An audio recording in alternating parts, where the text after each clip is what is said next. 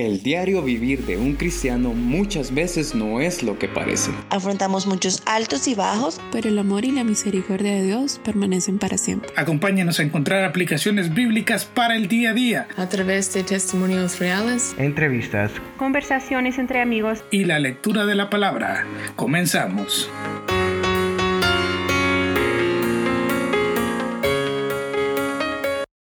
Hola a todos, muy bienvenidos una vez más a Anastasis Podcast. Hoy tenemos un programa, diría yo, de lujo. Precisamente vamos a estar hablando de nuestra siguiente etapa en los eventos escatológicos. Vamos a hablar sobre el Tribunal de Cristo. Es un tema extraordinario, enriquecido por tanta evidencia bíblica que podemos encontrar haciendo referencia a ella, pero muy importante por su significado para nosotros como clientes. Tenemos con nosotros a Orlando acompañándonos durante toda esta serie. Así que bienvenido Orlando, ¿cómo has estado? Muy bien, Ian, gracias a Dios. Eh, gracias nuevamente por tenerme y qué bendición poder estudiar la palabra de Dios el día de hoy. Siempre, ¿verdad? Es una bendición y más en cuanto a este tema tan especial que vamos a estar estudiando, ¿verdad? El Tribunal de Cristo, un eh, tiempo de juicio, ¿verdad? Pero como lo vamos a ver el día de hoy, un tiempo especial en el cual el Señor va a dar premios pero al mismo tiempo habrán consecuencias por eh, cosas que tal vez no hicimos bien. Así que estoy muy animado para lo que vamos a estudiar el día de hoy, ¿verdad? Y espero, oro, es mi oración que sea de bendición para todos los que me ven.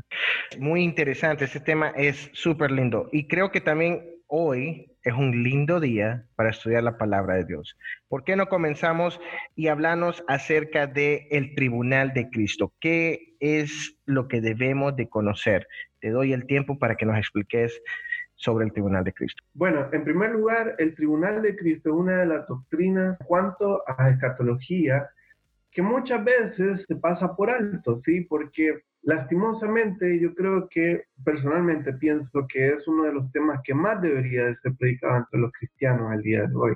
Porque no solamente nos recuerda acerca de lo que tenemos que estar pensando, ¿verdad? Acerca de nuestro futuro, pero también nos tiene que motivar a hacer lo mejor para Dios. Quiero comenzar leyendo lo que dice Primera de Juan, capítulo 2, versículo 28, ¿verdad? Juan le está escribiendo a los cristianos en este momento y le dice estas palabras que me gustaría que reflexionemos el día de hoy. Dice, y ahora hijitos, permaneced en él para que cuando se manifieste tengamos confianza, para que en su venida no nos alejemos de él avergonzados. Mira qué interesante esto, Ian, porque está escribiéndole a cristianos. Ahí la palabra de Dios dice hijitos. Entonces, obviamente se está refiriendo a personas que habían creído en el Señor Jesucristo, pero nos da una gran advertencia y dice, para que cuando se manifieste tengamos confianza, para que en, su venida no nos alejemos de él avergonzados. O sea que van a haber personas ahí en, en, la venida del Señor Jesucristo, cuando su encuentro sea con el Señor Jesucristo, que van a salir avergonzados delante de su presencia.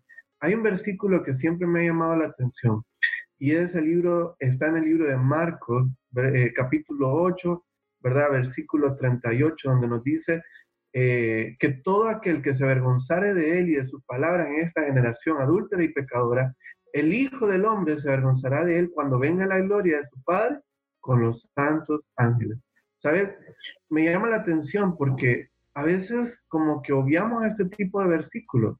Creemos que de repente nuestro encuentro con el Señor Jesucristo va a ser eh, solamente alegría, pero tenemos que tener en cuenta, ¿verdad?, de que también el Señor Jesucristo en algún momento va a, pedirnos cuentas por lo que hicimos eh, mientras estábamos en la carne.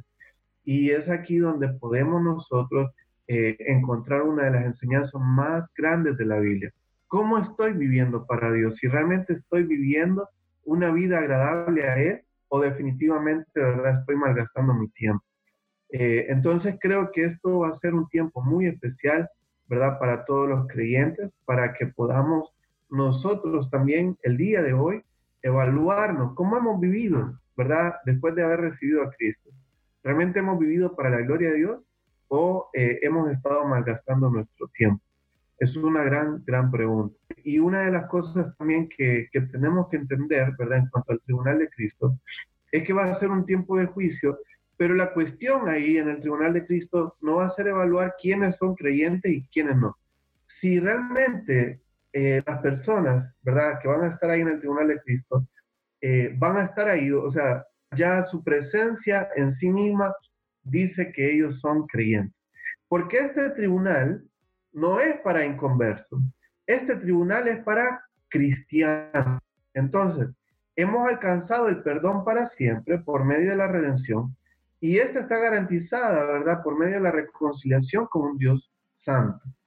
El castigo, ¿verdad?, que todos merecíamos, ¿verdad?, todas las personas merecíamos, ya recayó sobre Jesús. Y eso es algo que también tenemos que alabar a Dios por, por eso.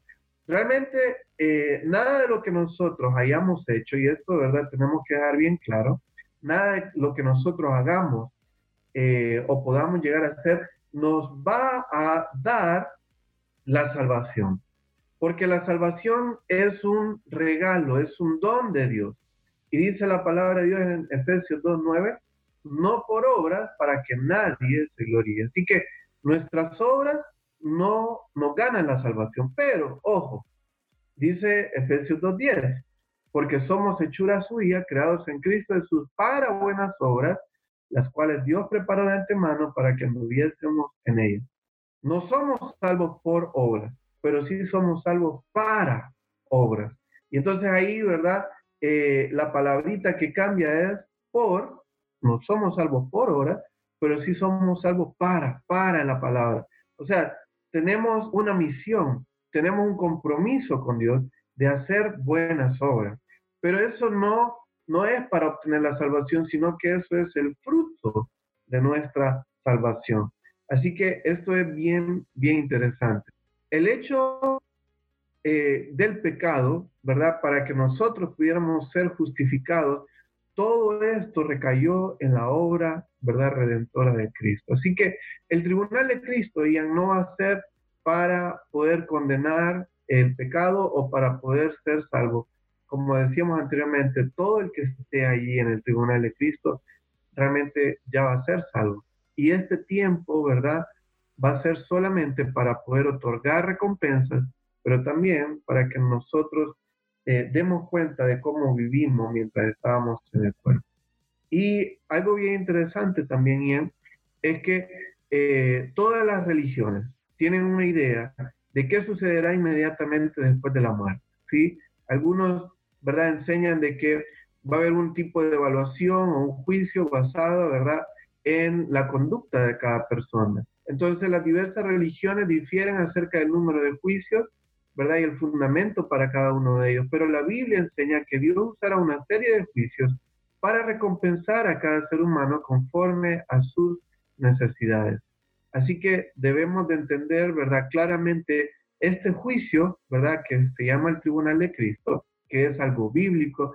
Nosotros no nos inventamos este término, está en la Biblia y en un momento vamos a aclarar, ¿verdad?, dónde y en qué circunstancias está escrito. Así que eh, eh, va a ser un tiempo muy especial, para poder realmente darnos cuenta cómo vivimos la vida cristiana. Orlando, eh, hasta los momentos hemos hablado del Tribunal de Cristo como un juicio para premiaciones y un momento para rendir cuentas. Ahora, yo quiero que aclaremos un poquito esta situación aquí. Entonces, los que vamos a estar ahí somos cristianos, obviamente, pero podés apuntar alguna situación o, un pasaje bíblico que nos hable sobre la forma en la que sucederá esto. Me imagino que mi nombre va a ser dicho ahí y si tengo galardones, pues se me van a otorgar y si tengo situaciones que me hagan pasar por vergüenza, seguramente lo van a decir, pero no me lo imagino desde un texto bíblico que pueda apoyar esto. No sé si existe algún texto bíblico que, que me ayude a enriquecer esta visión. Sí, Realmente, ¿verdad? Eh, como decíamos anteriormente, nosotros no nos inventamos este término, es un término que aparece en la Biblia y si querés, ¿verdad? Vamos a ir para que vayamos estudiando a 2 de Corintios capítulo 5, versículo 10, ¿verdad? Segunda de Corintios 5, 10. Mira lo que dice la palabra de Dios en este versículo. Dice, porque es necesario que todos nosotros comparezcamos ante el tribunal de Cristo. Ahí está, mira, hay que subrayar esa frase, el tribunal de Cristo. Para que cada uno reciba según lo que haya hecho mientras estaba en el cuerpo, sea bueno o sea malo. Mira, ahí está claramente establecido este tiempo del tribunal. Ahora, hay que eh, notar varias cosas, ¿verdad? Cosas importantes ahí.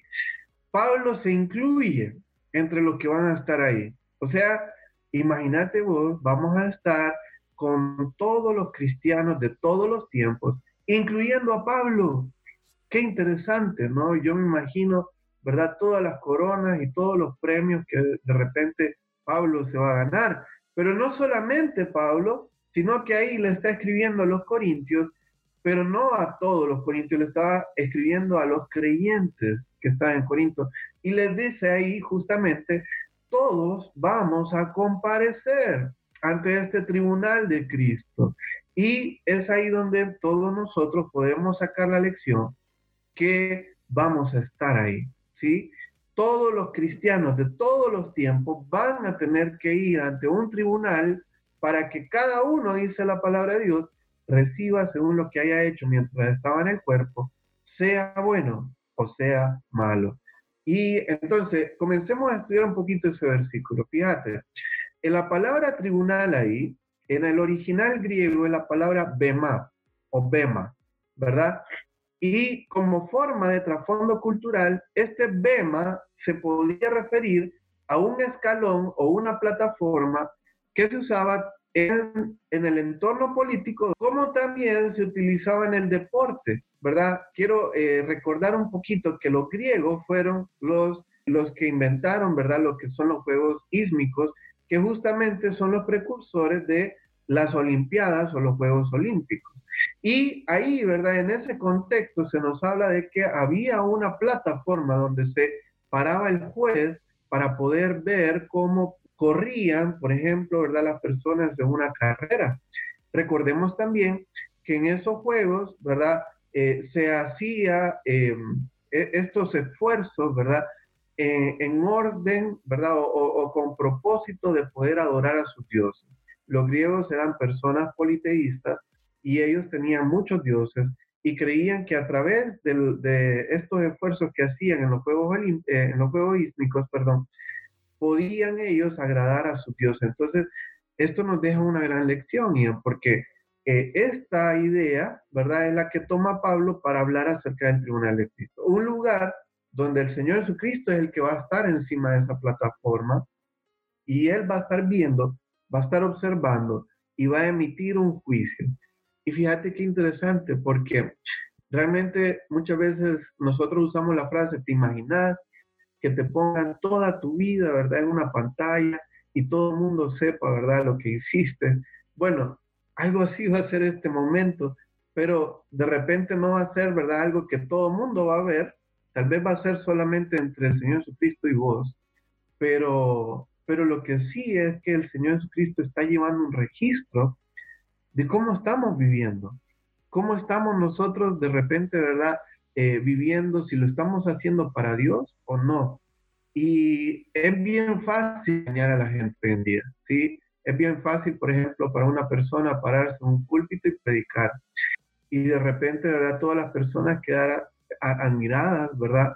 Hacia esa persona, eh, porque ante sus ojos, ¿verdad? Ante lo que ellos pueden ver, estaba viviendo una vida cristiana, pero nosotros muchas veces no conocemos el corazón que hay detrás de eso en el tribunal de Cristo, Ian, no solamente vamos a ver, ¿verdad?, eh, cuáles fueron nuestras obras, sino que también lo que va a ser evaluado va a ser la motivación por la cual hicimos nosotros esas obras. Así que creo yo, ¿verdad?, que va a ser un tiempo muy especial, ¿verdad?, en el cual muchas personas van a tener eh, premios, galardones por lo que hicieron, ¿verdad?, pero también muchos van a salir avergonzados delante del Señor. Y aquí yo quiero, ¿verdad?, eh, introducir este tema porque como hijos de Dios, eh, solamente o muchas veces solamente nos enfocamos eh, en lo bonito que va a ser estar en la presencia de Cristo. Definitivamente va a ser algo maravilloso. Pero también yo creo que una de las cosas que tenemos que reflexionar es cómo estamos viviendo. Y cuando estemos en la presencia de Cristo, ¿vamos a estar alegres? ¿O de repente en el tribunal de Cristo vamos a estar avergonzados? Porque realmente, ¿verdad? No vivimos para Dios. Entonces, este es un buen momento para evaluar nuestra vida, decía. Y pensando, ¿verdad? Inclusive acerca de esta pandemia, ¿verdad? De todo lo que estamos pasando hoy en día. Yo creo que este mensaje es muy bueno para que reflexionemos acerca de cómo estamos viviendo. Si realmente estamos viviendo para Dios eh, o tal vez hemos estado viviendo para nosotros mismos. Y si hemos estado viviendo para nosotros mismos, pues yo creo que hoy es un buen día para poder evaluarnos y poder decir, realmente necesito mejorar, necesito, ¿verdad?, eh, cambiar mi estilo de vida eh, y lo que hago lo voy a hacer para Dios y no para los hombres. Creo que es un buen momento para evaluarnos cómo hemos estado viviendo. Así que eh, e, es bien interesante esto. Realmente es extraordinario pensar que vamos a dar cuentas a Dios por todas las cosas que hicimos y también vamos a recibir galardones por todo lo que hicimos para su honra y gloria. Es bastante alentador pensar esto, pero también debe ser un reto que nos plasmemos como vos lo acabas de decir, debemos de autoevaluarnos. Regresando un poco a esas curiosidades que tengo, ¿existe algún evento en la estructura escatológica que marque el comienzo o existe algún evento que nos pueda anunciar, ah, ok, ahora sigue el tribunal de Cristo? Porque mi duda es, ¿cuándo sucede? Muy bien. Excelente pregunta, Ian. Realmente, de verdad, es, bien interesante poner eh, en perspectiva cuándo ocurren estos eventos, porque fíjate, mira, aquí hay que resaltar una cosa. Eh, aquí dividimos la visión, ¿verdad?, de lo que va a ocurrir aquí en la tierra, pero también lo que está ocurriendo en el cielo. Nosotros somos arrebatados, ¿verdad? Que fue justamente la lección que estuvimos viendo eh, la semana pasada. Eh, y justamente la iglesia deja de estar en la tierra. En la tierra va a ocurrir lo que la palabra de Dios le llama la tribulación. ¿verdad? Y, eso es algo que, como vimos la vez pasada, nosotros no vamos a estar presentes. No vamos a estar presentes en la tribulación, según lo que dice, ¿verdad? El mensaje del Señor Jesucristo a la iglesia de Filadelfia. Y eh, es por eso que nosotros creemos que la iglesia no, va a pasar la tribulación. Entonces, mientras aquí en la tierra van a estar ocurriendo juicios, ¿verdad? Eh, que van a significar el comienzo de la tribulación, en el cielo el primer evento que nosotros creemos que va a acontecer es justamente el tribunal de Cristo, que va a preceder el segundo acontecimiento que se va a llevar en el cielo, que se llama la boda del Cordero. Ahora, la boda del Cordero vamos a estarlo estudiando la próxima semana. Es un, un tema muy hermoso también. Es una historia de amor, realmente, ¿verdad? La que vamos a estudiar la próxima semana. Pero para poder entrar a la boda del Cordero, nosotros tenemos que entrar con el lino fino, ¿verdad? Que habla el libro de Apocalipsis, que son las obras, ¿verdad? De los, de los creyentes. Y para poder tener eso, justamente tiene que pasar el tribunal de Cristo. Así que esto es bien, bien importante tenerlo en cuenta. Entonces, para poder resumir un poquito, ¿verdad? La respuesta que te acabo de dar, eh, el tribunal de Cristo ocurre después del rapto y antes de las bodas del Cordero. Y en paralelo, a la tribulación, ¿no? Así es. Entonces, hasta este momento, nuestro evento inicial del el fin de los tiempos, por así decirlo, ha sido el rapto. Luego hacemos una bifurcación o una división entre cómo Dios va a tratar con los creyentes y luego con las personas que queden en la tierra. En este momento están sucediendo dos eventos paralelos, del cual hoy nos estamos concentrando en el Tribunal de Cristo. Ya sabemos que comenzó tiempo después del arrebatamiento y que tiene como propósito prepararnos para la boda del Cordero, que es un tema que vamos a tratar en el siguiente programa. Ahora, Orlando, sabemos cuándo sucede, nos explicaste qué es eh, háblanos un poco más sobre ese propósito. ¿Por qué? ¿Por qué vamos a pasar por esta evaluación, por así decirlo? Muy bien. Eh, miremos algunas cosas específicas. En primer lugar, ¿quiénes serán juzgados ante el BEMA, o sea, ante el Tribunal de Cristo? En primer lugar, entendimos, ¿verdad? Y algo que ya dejamos claro, todo el que esté ahí es porque ya fue salvo. Recordemos, ¿verdad? Lo que dice Romanos capítulo 8, versículo 1, ¿verdad? Donde la palabra de Dios nos habla acerca que nosotros, ¿verdad? Ya eh, no tenemos ninguna condenación. Mira lo que dice, ahora pues ninguna condenación hay para los que están en Cristo Jesús, los que no andan conforme a la carne, sino conforme al Espíritu. Y en Romanos también, capítulo 5, versículo 1, dice que hemos sido justificados. Dice, justificados pues por la fe, tenemos paz para con Dios por medio de nuestro Señor Jesucristo. Así que una de las cosas que tenemos que entender bien es que eh, nosotros ya no se nos va a evaluar si somos o no salvos. La palabra de Dios nos dice que hemos sido justificados. Tiempo pasado, ¿cuándo? Cuando recibió usted a Cristo. Si usted ya recibió a Cristo, ya usted no tiene ninguna condenación y ya usted fue justificado. Así que este Bema, como lo hemos dicho anteriormente, no es para saber quiénes son salvos y quiénes no. En primer lugar, solamente los creyentes van a ser juzgados en este Bema. Pero también tenemos que entender que todo creyente estará presente delante del tribunal de Cristo. O sea, va a haber solo creyentes, pero también tenemos que entender que todos los creyentes va van a estar, ¿verdad?, en ese lugar. ¿Por qué? Por lo que dijimos, ¿verdad?, que dice 2 Corintios 5.10. Porque es necesario que todos nosotros comparezcamos ante el tribunal de Cristo. Así que este juicio no va a ser optativo y va a ser para todo creyente. O sea, va, deberá todo creyente comparecer ante el tribunal de Cristo. No es una elección. Eh, ahora, otra pregunta. ¿Dónde y cuándo se celebrará? Bueno, aquí tenemos que irnos a otro pasaje también. Está en 1 Corintios capítulo 3, versículo 13, ¿verdad? 1 Corintios capítulo 3 va hablando acerca de cómo nosotros estamos sobre edificando, ¿verdad? Sobre este edificio cuyo fundamento es Cristo. Y ahí nos va hablando acerca de, de, de este edificio. Miren, es bien interesante porque Pablo, ¿verdad? Siempre utiliza diferentes imágenes para hacer, para aclararnos, ¿verdad? Verdades espirituales. Y aquí lo que él está hablando, ¿verdad? Es acerca de un edificio, ¿verdad? Eh, en el versículo 10 del capítulo 3 de 1 Corintios dice, conforme a la gracia de Dios que me ha sido dada, yo como perito arquitecto puse el fundamento el otro edifica encima, pero cada uno mira cómo edifica.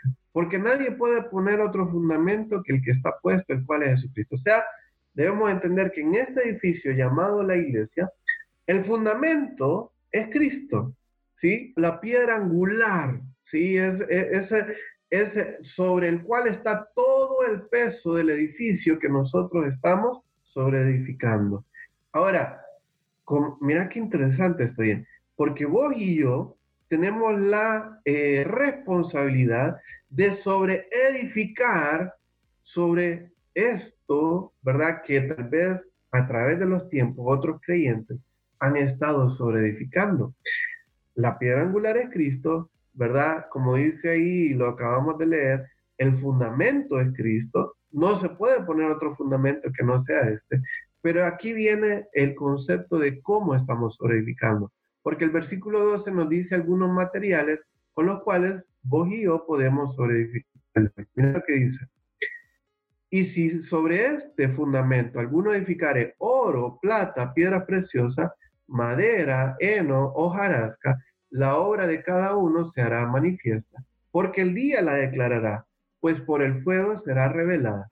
La obra de cada uno, cual sea, el fuego la probará.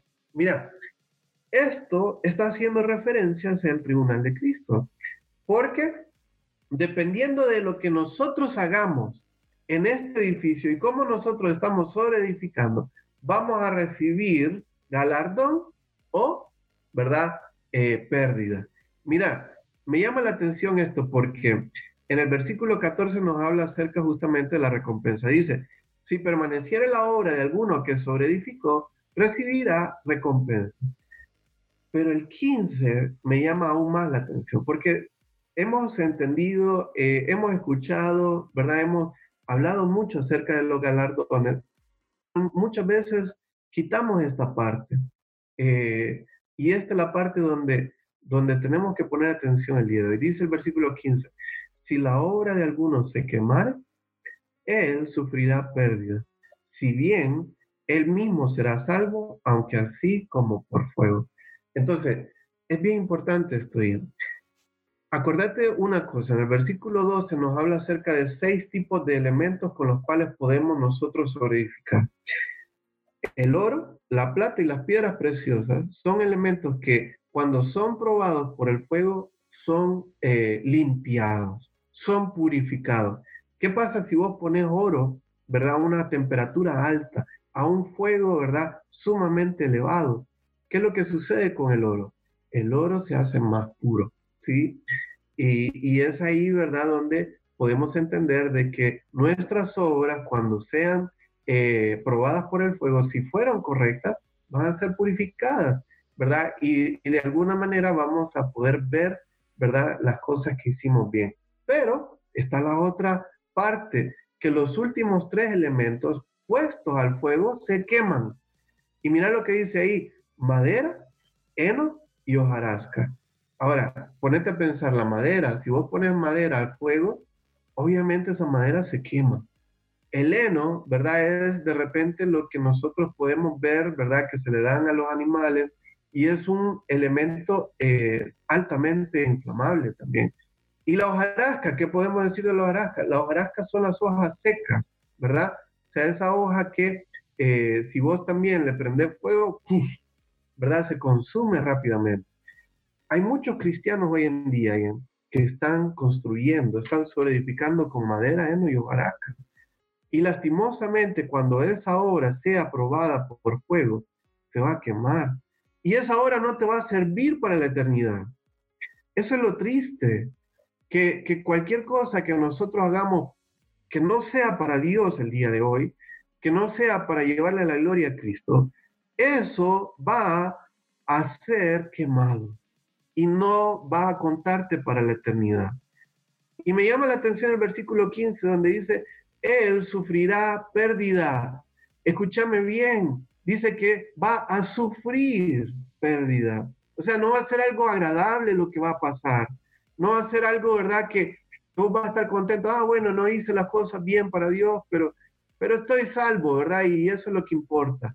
Dice ahí, va a sufrir pérdida. La palabra sufrir no nos habla acerca de algo agradable. Entonces, por lo tanto, tenemos que tener bien claro, Ian, que en algún momento Dios nos va a pedir cuentas de cómo vivimos. Y si vos no estás viviendo para Dios, si alguno de los que nos están escuchando no está viviendo para Dios, va a sufrir pérdida en ese momento en el tribunal de Cristo. Dice la palabra de Dios y aclara ahí, si bien el mismo será salvo, aunque así como por favor, o sea, no, no vas a perder la salvación, ¿verdad? no, no, vas a, no, vas a tener el castigo eterno por causa de no vivir para Dios, pero sí vas a sufrir pérdida. Vas a sufrir pérdida. Así que esto es algo que nos tiene que llamar la atención. Como decíamos anteriormente, Ian, no se trata de asustar, pero sí se trata de poder evaluar nuestra vida y realmente saber si lo estamos viviendo para Dios o no, ¿verdad? Si realmente estamos haciendo las cosas para Dios o no. ¿Sabes? En el libro de Malaquías, capítulo 3, versículo 16, se nos habla acerca de un libro de memoria, donde Dios lleva el registro de todo lo que hacemos los creyentes para Él. La escritura nos habla acerca de, de que vamos a recibir recompensas y más adelante, en un ratito, vamos a hablar de las distintas recompensas que cada cristiano va a recibir, ¿verdad? Porque por lo menos la palabra de Dios nos habla por lo menos de cuatro coronas, ¿verdad? que van a, van a darse en ese día. Pero definitivamente el Nuevo Testamento nos sirve para indicar también, ¿verdad? Que cada obra individual va a recibir de, repente su recompensa concreta. Padecer insultos, padecer persecución, eh, o que se nos levante un falso testimonio por amor de Cristo. Todas estas cosas van a ser causa de recompensas en el cielo no solamente se va a premiar las obras, sino también eh, la calidad de las obras, ¿verdad? Porque como estábamos hablando eh, del oro, ¿verdad? La plata, las piedras preciosas, también podemos ver la madera, el heno y la hojarasca. La calidad de las obras van a ser evaluadas. ¿Cómo hiciste las cosas para Dios? ¿Saben? Muchas personas cuando hacen algo para Dios, de repente hacen, lo hacen mediocremente, ¿sí? O sea, con mediocridad. Y entonces ahí, ¿verdad? Esa persona definitivamente no está haciendo las cosas con excelencia. Y sabes, muchas veces decimos esto y, qué lástima que digamos, ¿no?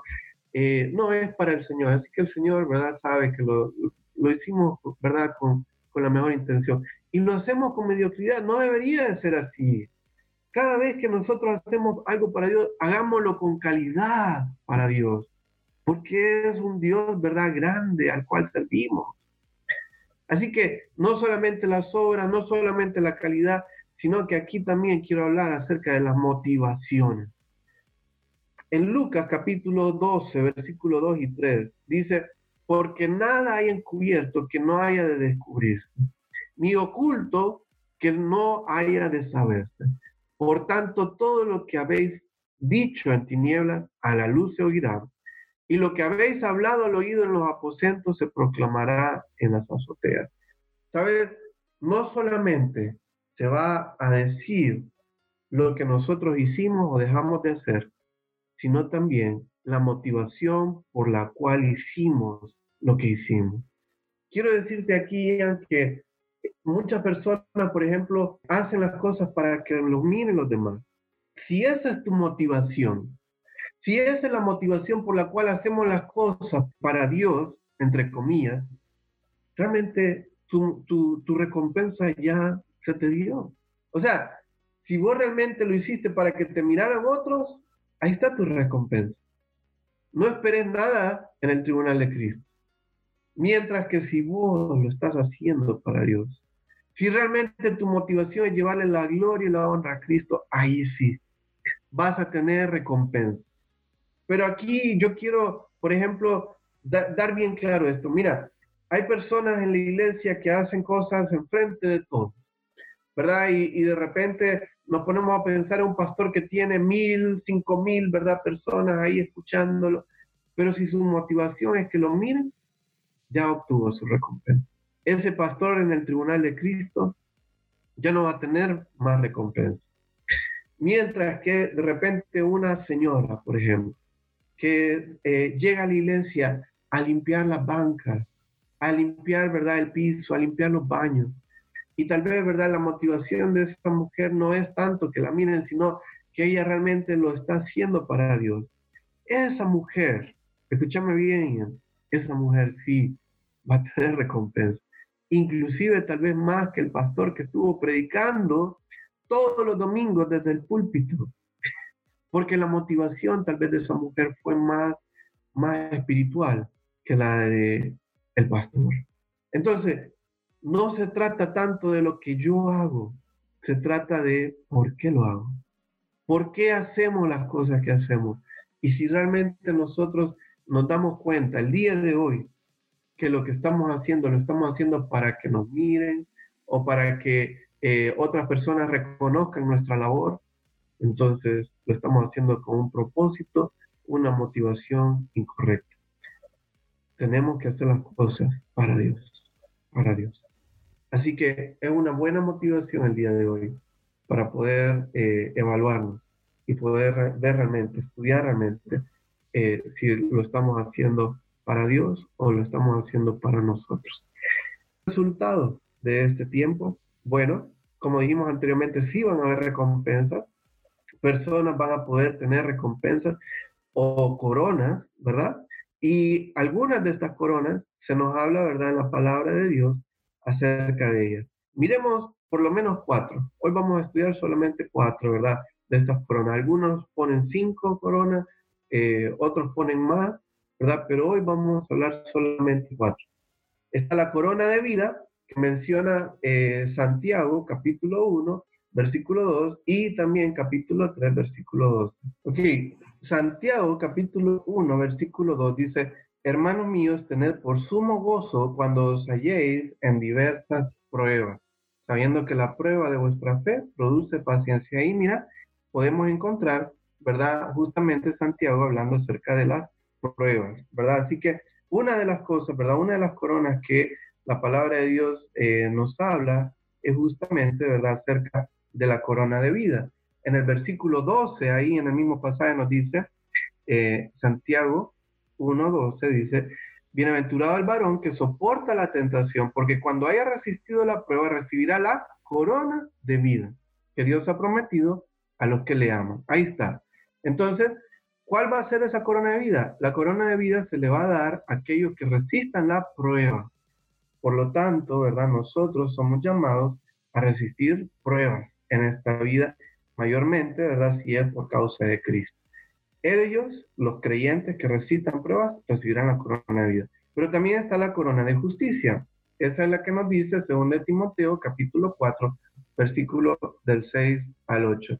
Mira, esta palabra, ¿verdad? Justamente Pablo la dijo cuando ya estaba por ser sacrificado y ahí en ese pasaje, en, en 2 de Timoteo, capítulo 4, versículo del 6 al 8, dice, porque yo ya estoy para ser sacrificado y el tiempo de mi partida está cercano. He peleado la buena batalla, he acabado la carrera, he guardado la fe.